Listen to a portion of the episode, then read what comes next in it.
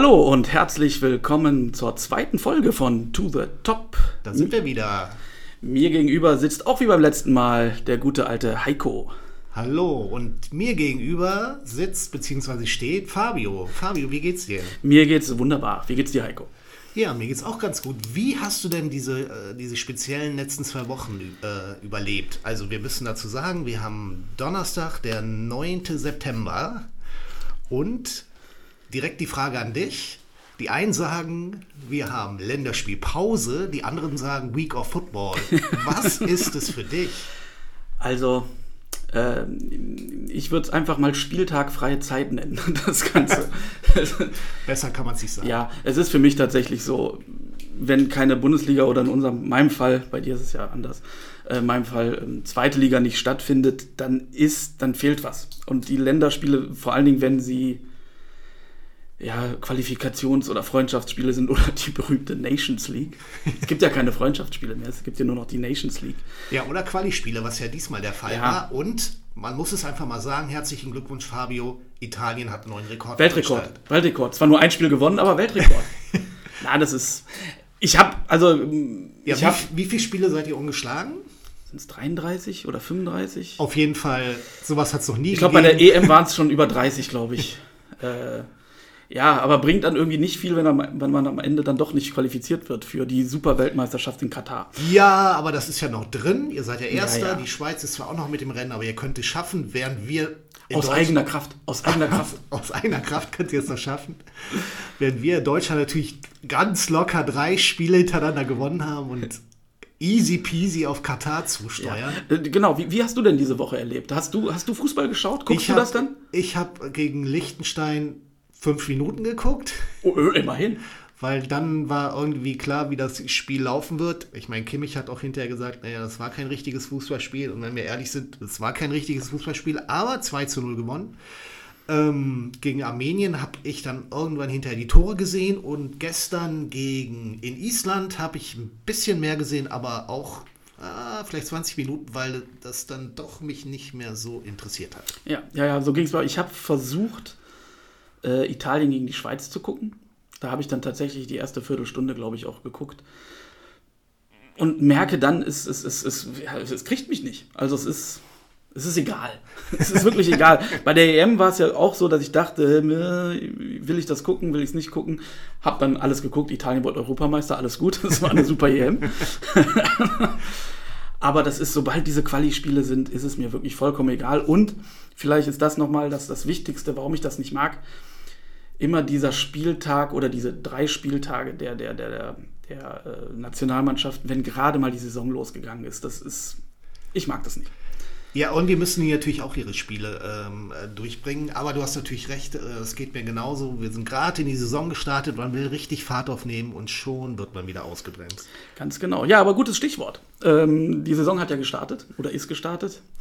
Ähm, wir haben ja beim letzten Mal schon eigentlich sehr klar gesagt, für welche Vereine unser Herz äh, ja, schlägt. Ähm, jetzt kommt der nächste Spieltag. Ihr spielt mit dem FC gegen. Ja, wir fahren am Samstag nach Freiburg und äh, versuchen da was zu holen, was uns eigentlich in der Regel nicht gelingt. Also Freiburg ist so ein Gegner, wo wir nicht gerne hinfahren, weil wir in der Regel da äh, verlieren. Aber ich erinnere mich an einen schönen Tag vor ungefähr zwei Jahren, wo wir am dritten Spieltag nach Freiburg gefahren sind. Und kurz vor Schluss steht es 1 zu 1 und in der Nachspielzeit schnappt sich Elias Skiri den Ball an der Mittellinie, spaziert durch die Abwehr der Freiburger und erzielt den Siegtreffer. Daran erinnere ich mich doch gerne, besonders weil Elias Skiri ist immer noch da. Ja, nicht zum AC Mailand gegangen, Ist, wie alle dachten. ist nicht zum AC Mailand gegangen. Man muss dazu sagen, natürlich hätte der FC ihn auch gerne äh, versilbert, weil wir natürlich äh, wegen Corona auch sehr in den Miesen sind und das Geld gut gebrauchen können. Auf der anderen Seite muss man sagen, für alle FC-Fans, alle atmen auf. Skiri, das kann man so sagen, ist so eine Art Schlüsselspieler, gerade auch in dem, in dem neuen System von, von Baumgart, der ja eine 4-4-2 mit Raute spielt und Skiri ist derjenige, der in der Raute quasi die Sechserposition einnimmt und läuft und läuft und läuft. Einer der laufstärksten Spieler der Bundesliga. Und ähm, ja, die perfekte, die, der perfekte Spieler für diese Position ist. Und ähm, ja, damit stehen wir gut da. Absolut, ja, ihr steht absolut gut da. Ich meine, wir haben Ich erinnere mich, wir haben, äh, als wir die letzte Folge aufgenommen haben, war das kurz vor dem Spiel gegen, äh, wer war es nochmal? VfL Bochum. VfL Bochum, genau. Was wir dann zusammen geschaut haben. Ja. Und es, ah, es tut mir weh, das zu sagen, aber der, der erste FC Köln war wirklich richtig gut bei, in diesem Spiel. Gut, es ging nur gegen Bochum, nichts gegen die Bochumer, aber es ging nur in Anführungszeichen gegen Bochum. Aber es war schon echt stark, was ich da gesehen habe. Also ich fand, weil wir ja auch äh, über Trainer sprechen wollen, ich fand, man hat wirklich eine klare Handschrift von Steffen Baumgart gesehen. Das kann man nicht anders sagen. Und man muss es auch so sagen, in Köln sind alle begeistert vom Baumgart. Gut, das ist ein schlechtes Zeichen. Diese Woche wurden auch am Trainingsgelände die äh, Zäune weggeschafft, die man wegen Corona hingestellt hat, damit nicht so viele Leute zum Training gucken kommen. Und was soll ich dir sagen? Die nächsten Volksfeste sind quasi programmiert. äh, aber hey, ähm, ich genieße einfach die Zeit. Ja, es sind ja auch schon drei Spieltage vorbei. Hey, das, Ja, aber wir haben nach drei Spieltagen sechs Punkte. Also da muss ich schon lange nachdenken, wann das das letzte Mal der Fall war. Wie viel hatte Schalke, glaube ich, am Ende der Saison? 14 oder das? Das ist, aber, nee, das, Anderes Thema. das ist wirklich ein anderes Thema. Nein, aber ganz ehrlich, äh, deswegen, ich bin, ähm, ich wollte, habe ich letztes Mal schon gesagt, Baumgart finde ich einen Riesentrainer, ähm, hätte ich gern bei uns gesehen, bevor wir unseren Trainer bekommen haben, den ich auch gut finde, aber da kommen wir vielleicht noch zu. Ähm, und deswegen, was der da in Köln macht, sieht bis jetzt super aus. Also und ähm, zieht eigentlich genau das durch, was er in Paderborn auch gemacht hat. Und äh, das war gegen Bochum, um das Spiel nochmal zu nennen, auch risikoreich, hat man gesehen. Es hätte auch in die Hose gehen können, weil Köln halt die Tore nicht gemacht hat. Aber ich finde ihn trotzdem weiterhin gut, klasse. Ja, da sprichst du aber einen guten Punkt an. Das ist natürlich so ein bisschen die Achillesferse äh, von dem System, ähm, dass du, wenn du sehr weit vorne äh, stehst und also die Sache ist ja die, er versucht offensiv zu spielen und was natürlich mega Spaß macht, ist, wenn Angriffe nach vorne rollen und Köln immer eine große Strafraumpräsenz hat, mindestens vier, fünf Spieler äh, im Strafraum oder Box, wie man heutzutage Oh, sagt. die Box. Die Box. Mit Wann hat das eigentlich angefangen? Wann, nee, jetzt mal. Wann hat es angefangen, dass der Strafraum Box genannt wurde? Entschuldigung, wenn wir kurz abschweifen. Keine Ahnung, aber es tun jetzt mittlerweile alle, Fabio, bis, bis auf wir beide vielleicht, aber Ja. sonst. Und es gibt ja auch die berühmten Box-to-Box-Spieler, die auf einmal aus dem Nichts aufgetaucht sind und mittlerweile hat jeder einen. Achso, wer ist bei euch der Box-to-Box-Spieler? Ja, Skiri. Ah, das geht, okay. Also eigentlich ein Sechser. Oder was ist, was, was ist es? Ich kann es dir nicht sagen. Es ist auf jeden Fall einer, der von Box zu Box spielt. Ich habe auch immer geglaubt, das machen alle, aber anscheinend stimmt das nicht. Ah, okay. Äh, gut, ist, ich wollte nur mal nachfragen, aber ich, wir sind abgeschwiffen. Genau, was, was ich erzählen wollte. Um diese Boxpräsenz herzustellen, musst du natürlich mit vielen Spielern vorne im Strafraum sein. Wenn du dann aber, sagen wir mal, 20, 30 Meter vor dem gegnerischen Tor den Ball verlierst, hast du nach hinten natürlich ähm, nicht mehr so viele Spieler für die sogenannte Restverteidigung, auch ein wichtiges Wort. Und das haben wir auch gegen, gegen Bochum gesehen, dass in der ersten Halbzeit ähm, waren zwei gute Chancen von Bochum. Wenn die die besser ausspielen, kann man auch mal in Rückstand geraten. Und das hat ja auch, ich weiß nicht, ob du das gehört hast, doch haben wir zusammen, glaube ich, noch gehört, das Interview von dem Bochumer Torhüter nachher. Ja, ja, ja, ja, doch, der durchaus. Auch das klar angesprochen hat. Ja, ja, absolut. Der Riemann, guter Mann. Ja, wirklich ein guter Mann. Also endlich mal wieder einer von denen, die auch mal äh, die, die Sachen beim Namen nennen. Genau. Das ist ja gut. Ja, aber wie gesagt, wir haben zwei Heimspiele gewonnen. Die Mannschaft spielt gut. Wir haben junge Spieler hinten dran, die, die laufen, äh, die gut spielen. Und ich, ich freue mich jetzt einfach, wie es jetzt gerade so ist. Und ja, aber deswegen können wir jetzt ganz locker rüber wechseln zu Fortuna. Die Mannschaft, Du meinst, weil, schon, weil das nicht so gut läuft im Moment? die schon vier Punkte gesammelt Ja. hat. Ja, das ist schön, dass du es optimistisch siehst. Das, ja, also schw schweres Thema, definitiv. Wobei ich da immer noch sehr optimistisch bin. Sitzt der Trainer noch fest im Sattel? Ja, aber selbstverständlich. Aus zwei Gründen. A, äh, wir haben Klaus Allofs. Da sitzt erstmal jeder Trainer fest im Sattel. Mindestens 14 Jahre. mindestens 14 Jahre und dann geht es halt bergab bis in die zweite Liga, aber da sind wir ja schon. Und nein, ich glaube ernsthaft, dass, dass äh, der wirklich fest im Sattel sitzt, weil alle wissen, äh, dass es wirklich Zeit braucht. Das ist tatsächlich gut, dass ein Mann wie Klaus Allofs sitzt und auch andere in der Verantwortung sind, die das durchaus so sehen. Aber ja, nichtsdestotrotz haben wir vier Punkte nur. Ne? Das ist definitiv zu wenig. Äh, muss man nicht drum herum reden. Ihr steht schon ein bisschen unter Druck. Ja und nein, ne? Also es, das ist wie, wie immer, das ist aber das Fatale, die Spiele waren ja gut. Also, also Oh, zum, oh. Ne, das ist immer das Fatale, Ja. dass es aber in der Offensive wirklich gut aussah. Finde ich, das ist jetzt meine persönliche Meinung. Ich fand, dass es wirklich das Spiel nach vorne wirklich gut aussah, auch im letzten Spiel. Ähm, dass wirklich gesehen wird, es wird immer direkt nach vorne gespielt, aber das geht halt zulasten der Defensive und da hinten, ich weiß nicht, das ist nicht eingespielt, das sieht nicht gut aus. Der, der neue Mann aus Rumänien, ne- ne- ich bin noch nicht so ganz firm mit den Namen, muss ich zugeben. Äh, Nedelku heißt er, glaube ich. Äh, hat mich mal bis jetzt, um es mal nett zu sagen, überhaupt nicht überzeugt. Der Clara, Christoph Clara, ist noch sehr jung. Ich, ich finde, das ist ein Riesenspieler, aber der braucht wahrscheinlich auch mal seine Zeit und hat jetzt auch eine schwere Phase. Also da muss irgendwie Stabilität rein. Das ist, glaube ich, die Aufgabe vom, vom Preußer jetzt in den nächsten Wochen.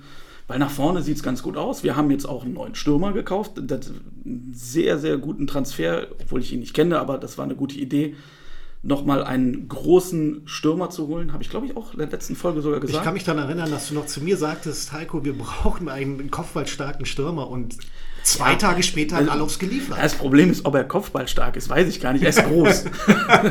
also, das sehen wir dann, ob er kopfballstark ist. Nein, aber meine Vermutung, das ist jetzt meine Prognose hier für die nächsten Wochen. Ja. Wir haben David Kovnatski behalten.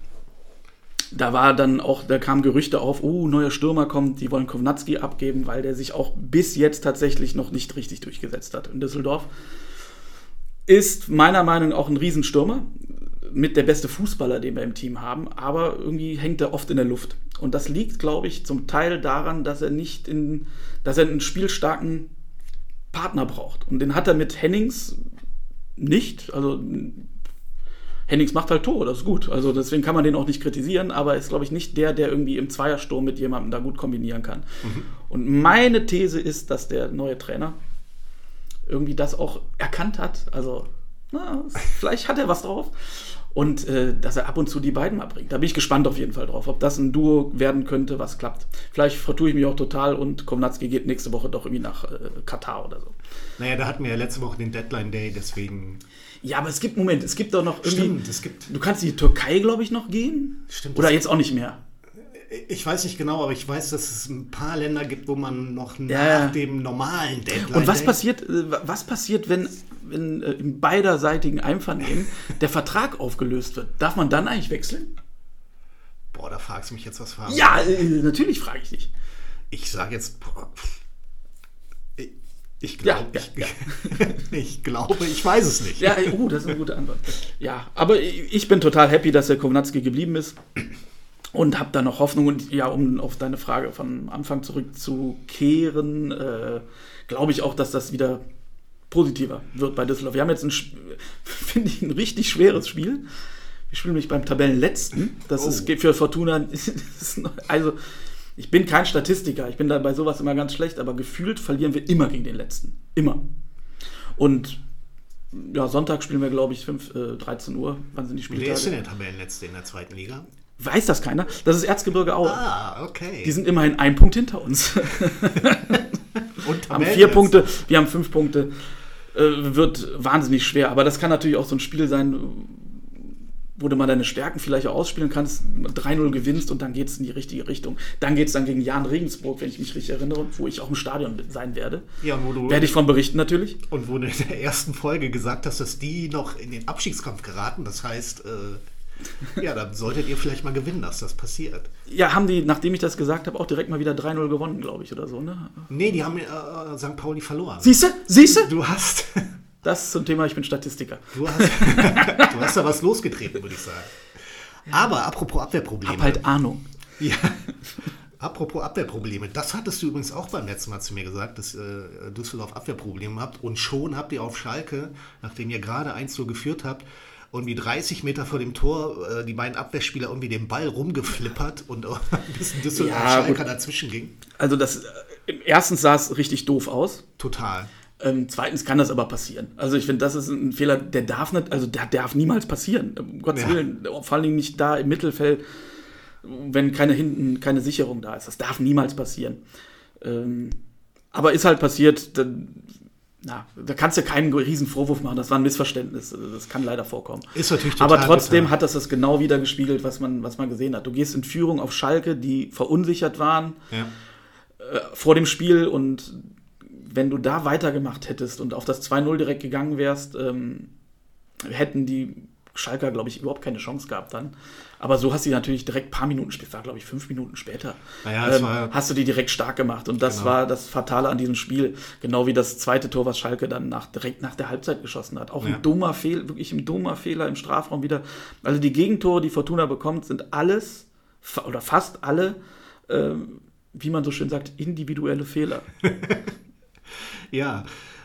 Und, und leider halt für den Gegner mal zum richtigen Zeitpunkt, Ja. beziehungsweise für euch zum falschen Ja Zeitpunkt. gut, dann haben die auch noch Terodde, das nervt halt ungemein. Also, Ja.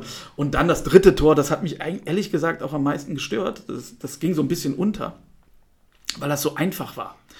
Da bekommt ja, glaube ich, ein Freistoß war es, äh, Mitte des Strafraums, also vor dem Strafraum, 18 Meter vorm Tor, wo ähm, Terodde von Nedelku gedeckt wird. So, und was, also ich meine, der muss ihn wirklich dann, wie man so schön sagt, nur stellen.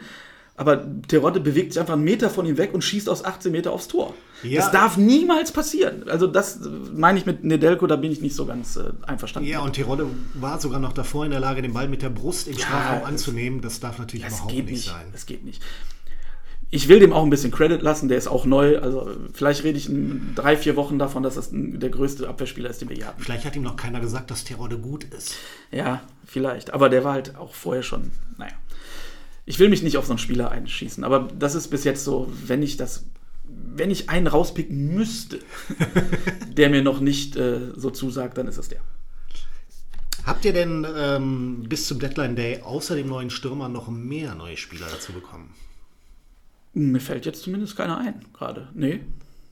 Ich glaube nicht. Also der Stürmer ist. Eigentlich haben sie tatsächlich nach dem Abwehrspieler Ausschau gehalten. Wir wollten Luca Kreinsch holen. Der war letztes Jahr schon äh, an uns ausgeliehen und ist jetzt dann nach Hannover gewechselt. Den wollte man Okay. haben. Hannover hat irgendwie jetzt auch, ich weiß nicht, die haben mehrere Leute noch geholt auch. Haben aber auch Duxch zu, zu Bremen abgegeben, was Ja. ich auch nicht verstanden habe, den Transfer. Aber Ja, aber Hannover ist natürlich auch miserabel gestartet und ähm, ja. Ja, aber ist jetzt auch so ein Transfer, da war ich jetzt nicht traurig. Der, der war okay bei uns, Ja. aber jetzt nicht so, dass ich sage, oh, den hätte ich jetzt unbedingt haben müssen. Nee, haben wir nicht viel gemacht und ich finde auch, wir haben auch ein gutes Team. Die Abwehr muss halt stabil werden, das kriegst du auch mit den Spielern hin, die wir haben, hoffentlich. Hoffmann ist jetzt wieder zurück, das, der war lange verletzt. Gucken wir mal. Ich glaube, das, äh, das, das wird, das wird, das wird. Im Erzgebirge am Sonntag. Ganz genau. Ja, kommen wir mal zum nächsten Thema, äh, beziehungsweise zu unserer ersten Rubrik, nenne ich es einfach mal. Und zwar ist, äh, nennen wir die äh, Trainer der Woche, Genau. ähm, wo es aber jetzt nicht darum geht, irgendwie jetzt einen Trainer in den Himmel zu loben oder einen äh, Trainer, sondern einfach persönlich zu erfragen, äh, wer war für dich der Trainer der Woche? Was hat für, an wen hast du gedacht die letzte Woche? Genau. Von wem habe ich geträumt? Ja, zum Beispiel. Mit welchem Namen auf dem Lippen bin ich aufgewacht? Ja, da gibt es eine eindeutige Antwort, aber ich lasse mich noch kurz zwei Sachen dazu sagen. Dadurch, dass wir das zum ersten Mal machen, ähm, geht es jetzt natürlich nicht nur um die letzte Woche, sondern quasi um die ersten Spieltage in der ersten bzw. zweiten Bundesliga. Beziehungsweise, wir haben das jetzt gar nicht so abgesprochen, aber man kann jeden Trainer nehmen. Ich könnte Absolut. jetzt auch den Trainer von Nordkorea nehmen oder so. Ja, kannst du. Wenn der wer mir, ist das? Wenn der mir aufgefallen ist. der Name fällt mir jetzt gerade nicht ein. Nee, aber den Trainer, den ich, ähm, den ich ganz klar nennen muss, äh, beziehungsweise der für mich der Trainer der letzten Jahre überhaupt ist, ist Urs Fischer von Union Berlin. Und ich habe mir zu Urs Fischer und zu Union Berlin ein paar Sachen, ein paar Zahlen recherchiert und ein paar Sachen ähm, zusammengesucht. Das werde ich dir jetzt einfach mal so sagen. Du hast da wirklich was aufgeschrieben. Ich habe da wirklich was aufgeschrieben, weil, weil mich das wahnsinnig beeindruckt. Stark. Also, Urs Fischer ist Juli 2018, ab Ju, äh, seit Juli 2018 Trainer von äh, Union Berlin. Jetzt sag mir mal, was ist zwei Monate vorher passiert? Im Mai 2018 bei Uni- Union Berlin. Das, äh, du siehst mich sprachlos gerade. Ich sag's dir, zwei Monate vorher gab es einen neuen, neuen Geschäftsführer Sport bei Union Berlin. ah, der, der, der, ja, ja, ja. ja. Oliver ja, Runert. Ja, ja, guter Mann. Wirklich guter Also, Mann. Runert und Fischer sind seit Sommer 2018 bei Union Berlin. Ein Jahr später, Sommer 2019, steigen sie auf. Und man hat das Gefühl, dass die vorbereitet waren. Meinst du? Dass die, Ja. dass die was gemacht haben, was man von anderen Mannschaften über Vereinen nicht so kennt, dass die so, so einen Plan haben über mehrere Jahre auch. Ja. Weil die haben in diesem Sommer einfach mal, man, man erinnert sich, die haben äh, erfahrene Spieler geholt, wie Subotic und Gentner von Ja, Stuttgart. ja, ja, ja, richtig. Und jetzt kommen die Zahlen, die ich rausgesucht habe. Die haben vor der Saison 2019, 2020 für neue Spieler 9,5 Millionen ausgegeben und haben richtig viele neue äh, Spieler geholt. Zum Vergleich dazu, der Mitaufsteiger, 1. FC Köln, hat für neue Spieler 20,25 Milliarden Millionen Milliarden, ja, in Köln direkt Milliarden wieder. Millionen ausgegeben. Die Zahlen sind übrigens alle von Transfer, transfermarkt.de, um das mal zu sagen. Also eine Menge mehr. Das Ergebnis war, dass Union Berlin am Ende der Saison auf Platz 11 gelandet ist mit 41 Punkten. Köln auf Platz 14 mit 36 Punkten. So viel zum Thema Ja, Geld richtig einsetzen. Ja, also tatsächlich äh, bin ich da sogar ähm, komplett bei dir. Also ich finde, Union Berlin äh, ist ein Paradebeispiel dafür, wie man es richtig macht eigentlich in der Bundesliga. Wobei ich auch ehrlich sein muss, als äh, ja nach dem Aufstieg, als die, die, die Transfers, die sie da getätigt haben, da habe ich auch gedacht, ah, wenn das noch nicht in die Hose geht, weil die haben das gemacht, was wir nach unserem Aufstieg 2012 äh, gemacht haben. Die haben ältere Spieler geholt, so, so dieses typische, wir steigen jetzt in die Bundesliga auf und holen da mal so erfahrene Spieler, wie, wie Subotic und, und, und Gentner war es dann damals, glaube ich. Ja. Und ich dachte, das geht in die Hose. Weil das, das klang so für mich so, die wollen irgendwie mit allem. Aber nee, in der- Tat hat sich so ergeben und gezeigt, weil sie dann auch in den nächsten, in den Folgejahren, in den Folgesaisons dann das ähnlich gemacht haben, dass die wirklich einen Plan haben, wie du sagst. Ja, ich habe da noch mehr Zahlen. Also erstmal ist es so, befürchtet. dass sie nicht nur erfahrene Spieler geholt haben, sondern die haben viele Spieler geholt, nicht nur erfahrene, zum Beispiel ein Bülter, der jetzt auf Schalke spielt und noch andere. Aber das Spannende ist, also erstmal will ich noch sagen, sie sind schlecht gestartet. Sie haben in den ersten sieben Spielen äh, fünfmal verloren, nur einmal gewonnen, einmal unentschieden, bevor sie dann auf einmal angefangen haben zu gewinnen. Gegen Dortmund. Von den zwei, unter anderem gegen Dortmund, von den, ja, solche Vereine gewinnen halt immer mal wieder. gegen Ja, Dortmund. klar. Von den zweiten sieben Spielen haben sie dann fünf gewonnen und zwei verloren. Und nach der Hinrunde hatten sie schon 20 Punkte. Und seitdem kann man sagen, waren sie nie wieder in Abstiegsgefahr. Im Das Gegensatz zu dem Mitaufsteiger 1. FC Köln, der seitdem Ja, permanent ja, in ja, Abstiegsgefahr ist. Und dann haben sie Folgendes gemacht. Im Sommer danach haben sie, also die Sache war die, nach der ersten Saison, vielleicht erinnerst du dich, haben die meisten gesagt, naja, was bei Union Berlin gut läuft, die haben halt vorne den Andersen und dann kommen die lange Bälle und der legt die dann ab oder macht Kopfballtore, er ist so mit der wichtigste Spieler und den verkaufen sie dann. und dann haben sie noch was anderes gemacht. Die hatten hinten mit Gikiewicz einen im Tor, der auch richtig gut war und der auch in der ersten Saison richtig abgeliefert hat. Den haben sie auch verkauft, beziehungsweise den Vertrag nicht verlängert und haben seitdem Lute im Tor, der bei allem Respekt für Lute, Ja, der eigentlich bei Aus Augsburg schon so halb aussortiert wurde. Ne? Das ist bei jetzt nicht Augsburg so. war der halb ja. aussortiert und der, das ist ein solider Torwart, aber das ist halt keiner, der dir irgendwie, ich sage jetzt mal, enge Spiele rettet Ja, oder ja. vielleicht nur mal in Ausnahmefällen. Und trotzdem und haben, und haben in der zweiten Saison aber nur noch 1,7 Millionen für neue Spiele ausgegeben, stattdessen 6,92 Millionen ähm, ähm, eingenommen für, für Spieler, die sie abgegeben haben. Und in der Saison, und da muss man dazu sagen, die, das war ja die letzte Saison, das war auch die Corona-Saison. Also man kann doch nicht mal sagen, dass sie davon profitiert haben, in ihren Heimspielen von, von den Zuschauern, alte Försterei, da ist ja, geht ja immer, da tanzt ja immer der Bär, da ist ja immer was los. Was hilft Ja, der Heimmannschaft? Das war ja die ganze Saison ohne Zuschauer. Und die haben in der letzten Saison, das muss ich jetzt auch nochmal, ich habe das auch rausgesucht, weil mich das echt, das beeindruckt mich total. Die haben letzte Saison nach der Hinrunde, waren die auf Platz 6 mit 28 Punkten, ein Punkt hinter Platz 4 BVB. Die waren ein Punkt hinter dem Champions League Platz. Das ist, äh, Nach der Hinrunde. das ist nicht gut. Äh, nicht, nicht, das ist nicht gut. Das ist nicht Hätten sie eigentlich besser machen Das müssen. müsste mehr gewesen sein. nee, das war nicht schlecht. Äh, muss man schon. Und ich wette, Muss man sagen. und ich wette mit dir, spätestens zu dem Zeitpunkt haben die sich Folgendes überlegt. Wir wollen ab, ab dem Sommer im Europapokal spielen. Und wir, wir sind vorbereitet. Ja. Und was ist? Sie sind in der Conference League, in die Conference League eingezogen. Und die Saison war kaum vorbei, dann fingen die an, neue Spieler zu holen. Ja, das ist richtig. Und ich habe ihr mal ein paar aufgeschrieben. Die haben ähm, Kedira, Haraguchi, Öztunali, von Drongelen, Vogelsammer, Möwalds, Otschipka jetzt noch geholt.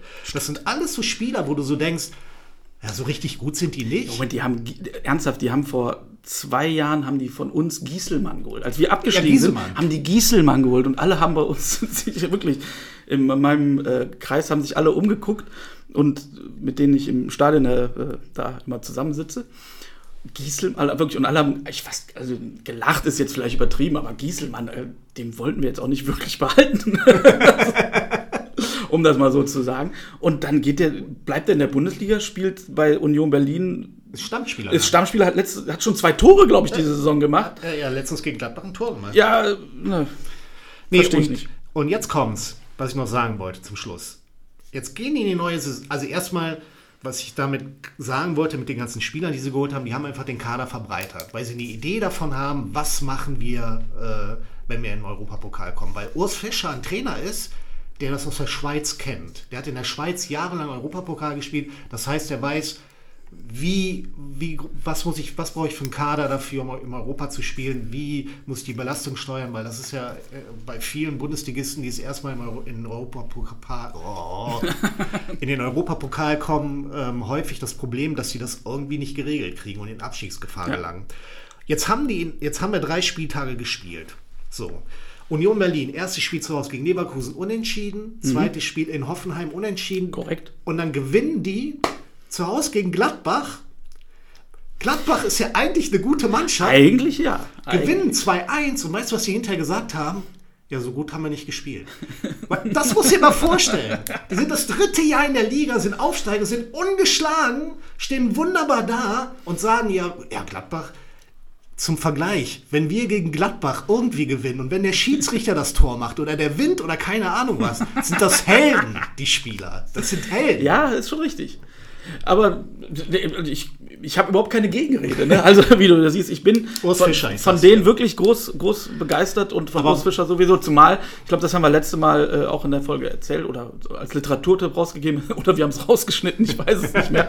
Ähm, das, das Buch, was Christoph Biermann über die Zeit äh, bei Union Berlin, die, ein Jahr begleitet hat, Genau, ich habe es rausgeschrieben. Ich habe es rausgeschrieben. Das heißt, wir werden ewig leben. Mein unglaubliches Jahr mit dem ersten FC Union Berlin, wirklich tolles Buch, auch wenn man kein Union Berlin-Fan ist. was ich anscheinend mittlerweile. Ja, habe ich jetzt auch. Ich wollte gerade sagen, nicht, dass du hier, das ist der ganze Podcast hier mit Köln-Düsseldorf schon wieder hinfällig, wenn du plötzlich Union Berlin-Fan bist. Aber nein, in der Tat sind die wirklich gut. Es gibt nicht viele Vereine in der Bundesliga, die so konstant und gut arbeiten.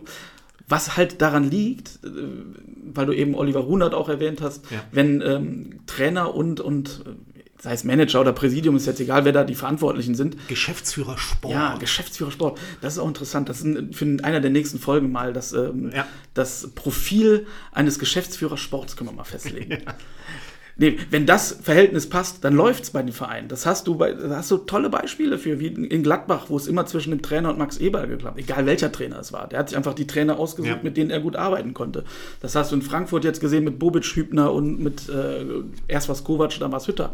Perfekt. Wenn du das hast, dann funktioniert's. Und sobald das irgendwie nicht funktioniert, Alofs Schaf, haben wir eben schon mal kurz drüber gesprochen, dann klappt's. So, und das ist einfach das A und O, aber das ist halt, glaube ich, auch nicht so einfach.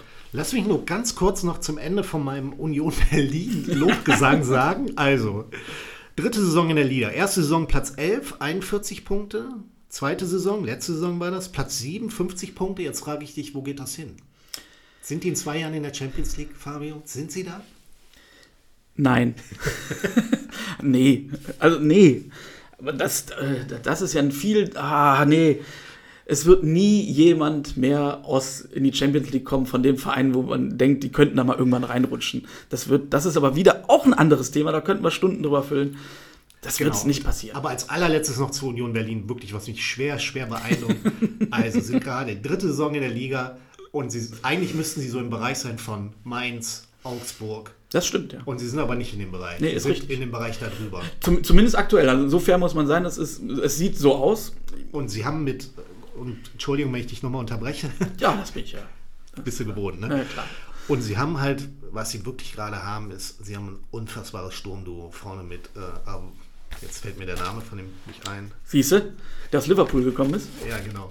Und die haben halt, die haben halt Max Kruse. Also Genau, Max wann, Kruse. wann machen wir, wir müssen mal eine Sondersendung über Max Kruse machen. Für mich ein, also Avoni unfassbar. Avoni. Avoni und Max Kruse, wenn man sich das, äh, das zweite Tor gegen Mönchengladbach und den Ausgleich gegen Hoffenheim anschaut, das sind Gedichte, kann man nicht anders sagen. Gut, das war mein, mein Trainer der Woche, Urs Fischer. Ja, nicht schlecht. nicht schlecht. Ich war vorbereitet. Habe ich gemerkt. Nee, ist ja auch gut. Kannst du. Wie ist denn dein Trainer Woche? Ja, ich habe jetzt da jetzt nicht so was, äh, große Zahlen vorbereitet und bei mir ist es tatsächlich nur ein, ein Gefühl, weil man eigentlich einen Trainer hatte vor zwei, drei Wochen, über den ganz Deutschland gelacht hat. Über den Verein lacht eh ganz Deutschland hoffentlich auch länger. Das ist der VfL Wolfsburg, das ist Marc van Bommel. Also ich weiß auch noch, als bekannt wurde, der wird Trainer bei VfL Wolfsburg, haben so viele uns eingeschlossen, ich habe auch gelacht. ja, den Kopf geschüttelt, gedacht, was ist das denn für eine Idee? So, und dann haut der auch noch im ersten Pokalspiel einen raus und bringt irgendwie den sechsten Mann, also macht den berühmten Wechselfehler. Ja. Äh, wo ich finde, das äh, ist auch mal ganz ehrlich, muss man die Schiedsrichter mit in die Pflicht nehmen. Das ist eigentlich, äh, es gibt nur kein Wiederholungsspiel, weil es wieder zu viele Termine gibt, sonst hätte es eigentlich ein Wiederholungsspiel geben müssen, meiner Meinung nach. Das ist ein bisschen unfair den Wolfsburgern gegenüber gewesen, aber das jetzt mal beiseite gelassen. Trotzdem ist er dann, eh, wird eh belächelt, dass er zu Wolfsburg geht, dass die einen holen, der eigentlich in der Bundesliga noch keine Erfahrung hat. Dann macht er den Wechselfehler in seinem ersten Spiel oder zweiten Spiel und ist jetzt plötzlich Erster mit neun Punkten. Ja. Und keiner lacht mehr. Und irgendwie, keiner weiß natürlich, es hält das an. Ich glaube nicht, aber hey, wer weiß. Und deswegen finde ich, um es jetzt ein bisschen kürzer als du zu machen, eben, ist das für mich so ein bisschen der Trainer der Woche. Sollte man beobachten, aber ich finde, äh, Hut ab, muss man sagen, weil dass er durch diesen, diesen harten Wind, äh, wie ist das, äh, wie, wie, ach nee, ich, na, lassen wir es. ich glaube, ich weiß, was du sagst. Ja, wir lassen das. Nee, aber dann muss ich dir recht geben, äh, Marc van Bommel. Also klar, man kann sagen, erstes Spiel zu Hause gegen Bochum. Muss man eigentlich gewinnen als Wolfsburg. Zweites Spiel äh, äh, in, in Berlin bei Hertha kann man auch gewinnen. Die sind nicht so gut drauf. Aber drittes Spiel zu Hause gegen Leipzig, ja, zu Recht oder verdient, das zu gewinnen, das ist schon, das ist schon Fingerzeig, würde ich Ja, sagen. und auch wie er sich dann in der Öffentlichkeit hinstellt, auch vor die Kameras, der wirkt auch so, als, als ob er es drauf hat. Also der, der hat halt diese Selbstsicherheit, die man, die man vielleicht früher Bayern gehen nannte oder was auch immer. Aber ich glaube, das, das, das kommt an bei den Spielern und irgendwie hat er was. ja. Deswegen bin ich gespannt, wie es Wolfsburg in der, in der Saison schafft. Meine, mein Tipp, wenn ich einen abgeben muss, ist jetzt nicht, dass die unter die ersten vier oder so kommen, aber ja, können schon erfolgreich werden. Ja, das Spannende ist ja, dass sie ja Champions League spielen und ähm, ja, wie, wie verkraften die das, beziehungsweise wie machen die das, äh, diese, diese ja, tollen Spiele in der Champions League zu haben und dann zwischendurch den Bundesliga-Alltag, das ist ja immer die alte Frage. Ja, das ist eine Aufgabe, aber Marc von Bommel kennt das ja als Spieler und vielleicht hat er da einen Vorteil. Absolut. Deswegen mein Trainer der Woche und wir schauen mal, was da passiert. Vielleicht nächste Woche ist er entlassen. Ja, so schnell wird es so schnell. Ja, aber das Ja, ist ein schnelllebiges Geschäft. Gut, ähm, kommen wir schon zu unserer nächsten Rubrik. Letzte Folge, Heiko, hast du mir ein Quiz äh, Ja, äh, ja, Die Rekorde, ich musste, ich musste ein Quiz beantworten, was auch gar nicht so einfach war. Die Rekorde der Trainer, beziehungsweise die Rekordtrainer der verschiedenen Mannschaften. Deswegen habe ich mir für heute mal ein Quiz für dich ausgedacht. Ah, super. Und ich guck mal, äh, ja, ob, ob du was drauf hast. Es geht um Folgendes. Es gibt ja viele Trainer, die mal so in der Versenkung entweder verschwinden oder ganz oft dann plötzlich ins Ausland zu Vereinen gehen, wo du denkst so, wow, wie ist der da gelandet? Und ich habe mir einfach mal ein paar Meinst du, meinst du Vereine, die man, die man, weiß ich nicht, die, ich sag jetzt mal irgendwie Katar oder Russland oder eher schon gute Vereine? Nee, schon, das ist jetzt, Russland hat auch nee, gute auch, Vereine. Nein, nein, auch gute Vereine tatsächlich, aber jetzt, wenn du, man hat da nie das Gefühl, wenn du in der Bundesliga eigentlich ein gutes Standing hattest, dass du plötzlich dann nichts gegen österreichische Vereine jetzt, dass du plötzlich dann in der österreichischen Bundesliga landest. Ja. Was du natürlich machst, um nicht arbeitslos zu sein, logischerweise. Klar. So, und ich habe mir jetzt einfach mal drei ähm, ausländische Vereine ausgesucht. Okay. Und ich würde gerne von dir wissen, ähm, welche drei deutschen Trainer dort schon tätig waren. Bei jedem dieser Vereine waren drei Deutsche. waren mindestens drei deutsche Trainer. Bei einem waren es, glaube ich, nur drei deutsche Trainer insgesamt, aber es waren mindestens drei Trainer bei jedem Verein. Und wir fangen mal mit dem einfachsten, wie ich finde, an. Die sind alle schwer. Sind alle schwer. Sind alle Okay. schwer.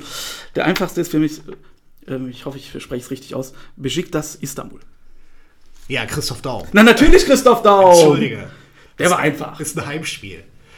Christoph Daum natürlich, aber So. okay, noch weitere deutsche. Danach wird es natürlich, also es äh, wird dann schon, geht weiter in die Vergangenheit. So, so viel kann ich sagen. Sag mal, war da Michael Skibbe? Ich habe ihn bei Wikipedia stand er zumindest nicht, aber ich, ich, ich will es nicht. Nee, ich glaube nicht. Also ich habe bei keinem der Vereine, ich, so viel verrate ich, bei keinem der Vereine habe ich mich als Skipper auf dem Zettel stehen. Ähm, nee, aber Jupp Derwal auch nicht. Ne? Jupp Nee, aber war nicht bei, schlecht, der war bei Der war Galatasaray. bei Galatasaray. Ne? Und das war, glaube ich, mit der erste deutsche Trainer da sogar, ja, oder? war der erste deutsche Trainer der Türkei. Ja. Aber Besiktas, deutscher Trainer. Boah. Und es müssen, es gibt noch zwei weitere. Ja, ja, ja, ja, du- durchaus. Tja, Gib mir mal einen Tipp. ich, also ich sag dir zu beiden mal einen Tipp. Ja. Die haben beide eine Kaiserslauterer Vergangenheit. Topmöller. Nee. der ist doch in Rive nicht in der Kneipe.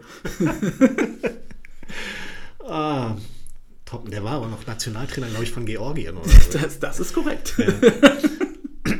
Tolle Zeit in Leverkusen übrigens, aber gut. Ja, war mit die beste Zeit von denen. Ja. Ähm, beide Kaiserslautern. Ja, beide Kaiserslautern Vergangenheit. Der eine als Trainer und der andere als Spieler und Trainer von Kaiserslautern. Und als Funktionär, glaube ich, auch. Stefan Kunz? Nee, der war da aber Nee. Spieler. Der hat da, glaube ich, noch gespielt. Nee. Spieler, Trainer, Funktionär. Ja, ja, ja. Es ist nicht einfach, gebe ich zu. Du musst mir noch Du musst, also der eine Trainer, der, jetzt, jetzt gehe ich durch viele Tipps, hat auch einen groß, ein, hat eine große, äh, einen großen Erfolg im Europapokal auch mit einem Verein gehabt. Eine Sensation sozusagen. Als Trainer, nicht von Kaiserslautern zugegeben, aber von, von, Von einem deutschen Verein? von einem deutschen Verein gegen einen anderen deutschen Verein. Scheiße. Ja, Heiko, ich habe dir gesagt, heute wird's hart. Heute wird's hart. Tja, Das kann ja nicht sein, dass ich das. ja, aber ich, ich meine, wir haben ja auch nicht ewig Zeit. Ja, aber hier, jetzt ne? warte mal, warte mal. Ein europäisches Finale, das muss ja ist kein. Nee, nee, nee, kein Finale, kein Finale. Nein, das, es war ein, ein besonderes Europapokalspiel. Ein sehr, eine große Sensation, nicht weil die Mannschaft gewonnen hat, sondern wie sie gewonnen hat, war das Entscheidende. Und wenn ich sage, eine deutsche Mannschaft gegen eine deutsche Mannschaft, jetzt verrate ich aber wirklich alles. Oh Gott, ich stehe total auf dem Schlauch. Wir reden sozusagen von einem deutsch-deutschen Duell. Ach scheiße, ich weiß, ich weiß es, ich weiß es, ich weiß es. Kali Feldkamp. Kali Feldkamp! Oh Mann, ich bin so blöd. Groningen gegen Dresden. Oh. Ja, du hast recht. Das, Ja. das waren schon eigentlich viel zu viele Hinweise.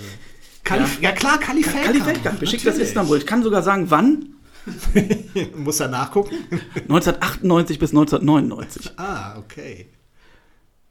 Und der andere Trainer ist direkt im Anschluss anscheinend da gewesen. Der war von 99 bis 2000 da. Also auch nicht sehr lange.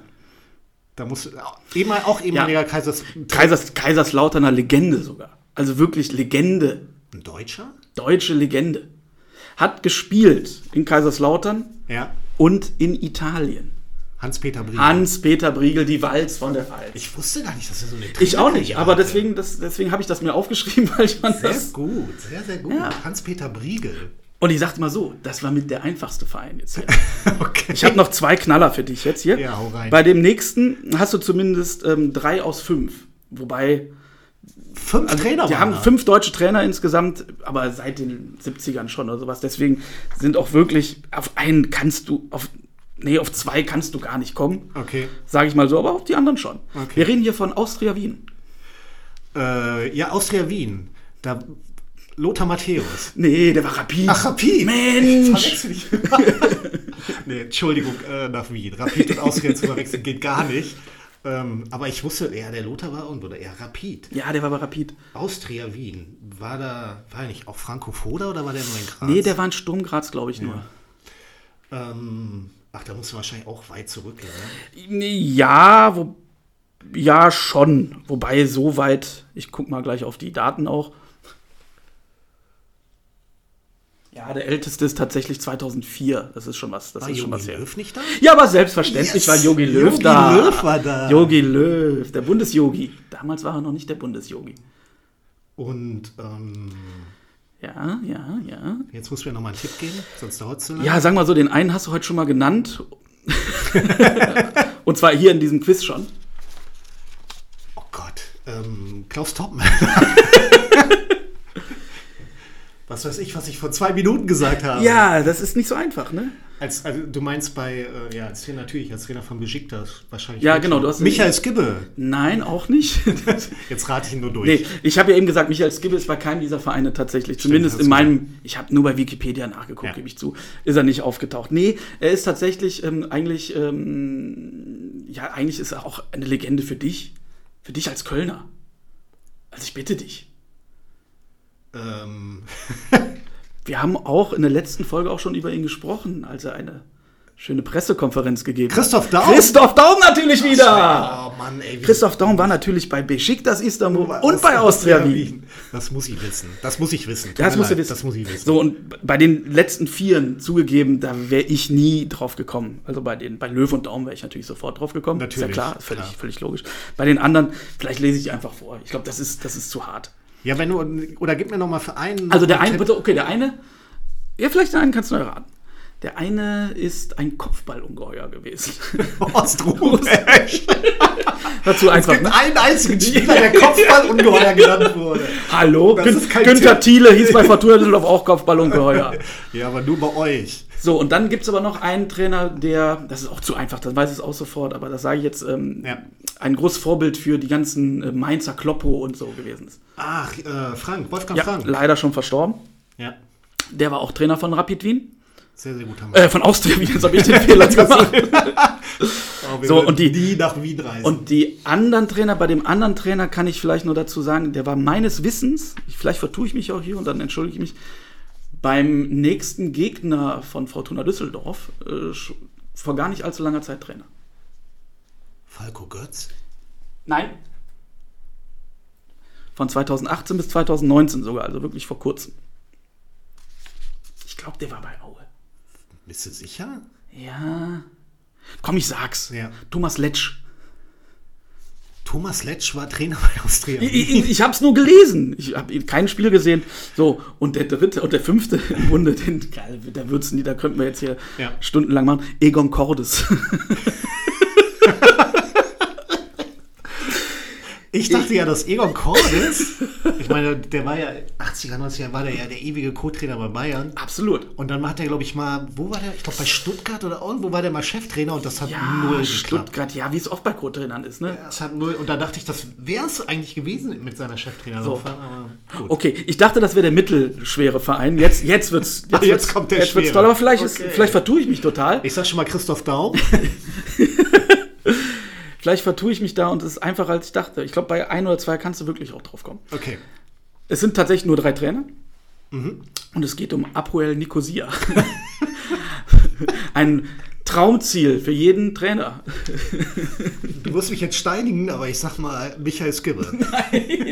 Aber war der nicht sogar echt in Zypern? Ich meine, der wäre auch mal da gewesen, ja. Aber ist er da nicht gewesen? Ne? Drei deutsche Trainer Drei deutsche Nicosia. Trainer. Drei deutsche Trainer. Aber nicht Rainer Zobel oder Nee, schon zwei. Also Win Winnie Schäfer. schon zwei, ähm, nee, Winnie Schäfer auch nicht. Zwei, wo man tatsächlich so in den 2000er, 2010er Jahren, äh, ja 2010, ja doch, äh, die auch in der Bundesliga gesehen hat. Und auch immer noch rumtingeln als Trainer und immer noch aktiv sind auch. Im Ausland, soweit ich weiß, beide. Ähm, kannst du mal Jahreszahlen oder so sagen? Ja, der eine war 2019 Trainer in äh, Nicosia, der andere 2015. Und der dritte ist tatsächlich schon was länger her, das war 2005. Also die 2019 2015er zeigt so ein bisschen, dass deren Zenit in Deutschland überschritten war ein bisschen und deswegen ins Ausland gegangen sind. Das hört sich aber auch so an, wenn du sagst 2015, dass es nicht lange war. Nee, ist wirklich nur ein, also da steht wirklich immer nur ein Jahr. Okay. Oh. Ich, ich brauche Tipps. Ja, da lache ich mir den Arsch ab. Thomas Doll! Thomas Das Doll. ist eine Budapest-Legende. Ich Ja, bitte dich. ja, der war bei Apoel Nicosia. Da hätte man drauf kommen Da kann ich mich sogar noch erinnern. Das ist ja gar nicht lange jetzt. Das war 2019. Das war, der war kurz da. Ist da, glaube ich, aber nach ein paar Wochen schon gegangen oder so. Irgendwas war da. Ich muss mal, das muss ich mal nochmal nach. Äh, Das muss aber forschen. nach seiner Hannover-Zeit oder so gewesen sein. Ja, stimmt, das war nach der Hannover-Zeit. Ja. richtig, richtig. Thomas Doll. Ja. So, und der andere, der zweite, den könntest du auch auf jeden Fall kennen, weil der war, glaube ich, sogar vor, bevor ihr jetzt Baumgart bekommen habt, war der sogar beim ersten FC, Köln- äh, ersten FC, ersten FC Köln im Gespräch. Mein Gott. So viel Zeit muss sein, ja. Ja. Im Gespräch. Ja, ich glaube sogar äh, mehr als im Gespräch. Ich, du bist da besser äh, im Thema, aber ich glaube, die haben sogar verhandelt. Jetzt bevor Baumgart gekommen Ja, ist. ja, ja. Glaube ich. Das ist Also da war eine Mutmaßung. Peter Stöger noch wieder im Gespräch. Ja, der ist es jetzt aber nicht. Und der ist auch kein Deutscher. Und ähm, Nur, damit ja, weiß. ja, das weiß ich. Deswegen war ich ein bisschen, bisschen besorgt. Ähm, ja, wer waren da noch?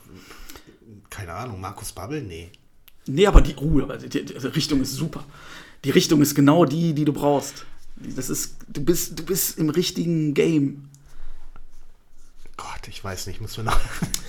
Auch ein Bayern-Spieler, äh, ne? Ja. ehemaliger Bayern-Spieler, hat sonst noch trainiert in der Schweiz, in Japan. Mist, dass ich sowas auswendig auch noch weiß. Ah, ich weiß es, ich weiß es. Klar, der war im Gespräch, Thorsten Fink. Ja, sicher, Thorsten Fink. Mann, natürlich, Thorsten Fink. Ja. Ja, der, war, der war stark im Gespräch. So.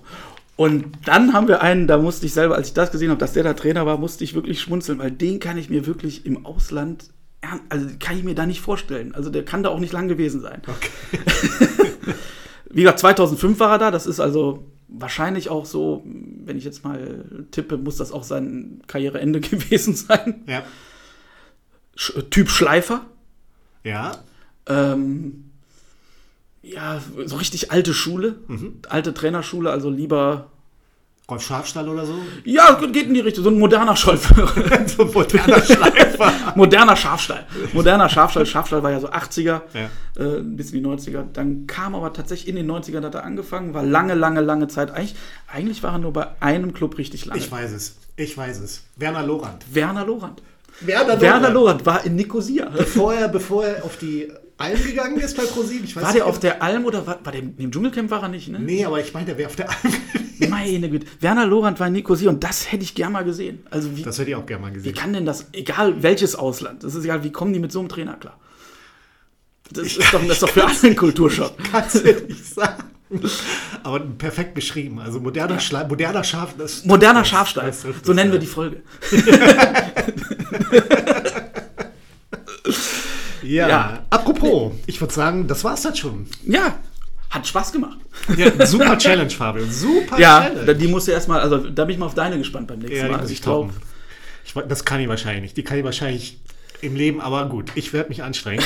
ähm, ja, ich hoffe, wir, wir schaffen es äh, nächste Woche wieder einen Podcast aufzunehmen. da gehe ich doch stark von aus. Und ähm, genau. Und wir Ja. sagen, Dann, ja. Schönen Bundesligaspieltag in Aue. Ja, schön. Wo spielt ihr nochmal? Entschuldigung. Freiburg. Nachspielzeit Elias Skiri. Ich Ja, sag's nochmal so. der eigentlich hätte zu Milan gehen sollen. Ich mag übrigens Milan ganz gerne. Alles klar. Dann einen schönen Bundesligaspieltag. Dir auch. ciao. ciao. Ciao.